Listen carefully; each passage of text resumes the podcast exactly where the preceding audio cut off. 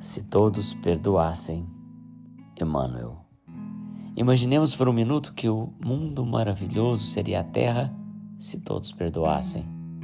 Se todos perdoassem, a aventura celeste começaria de casa, onde todo companheiro de equipe doméstica perceberia que a experiência na vida é diferente para cada um e por isso mesmo teria suficiente disposição para agir em apoio dos associados da edificação em família, a fim de que venham a encontrar o tipo de felicidade pessoal e correta a que se dirigem.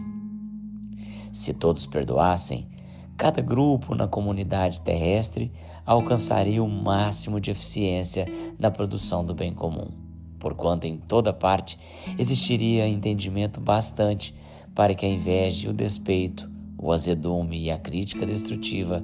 fossem banidos para sempre do convívio social. Se todos perdoassem, o espírito de competição no progresso das ciências e na efetivação dos negócios subiria constantemente de nível moral, suscitando as mais belas empresas de aprimoramento do mundo, porque o golpe e a vingança desapareceriam do intercâmbio entre pessoas e instituições, com respeito mútuo, revestindo de lealdade os menores impulsos à concorrência, que se fixaria exclusivamente no bem, com esquecimento do mal.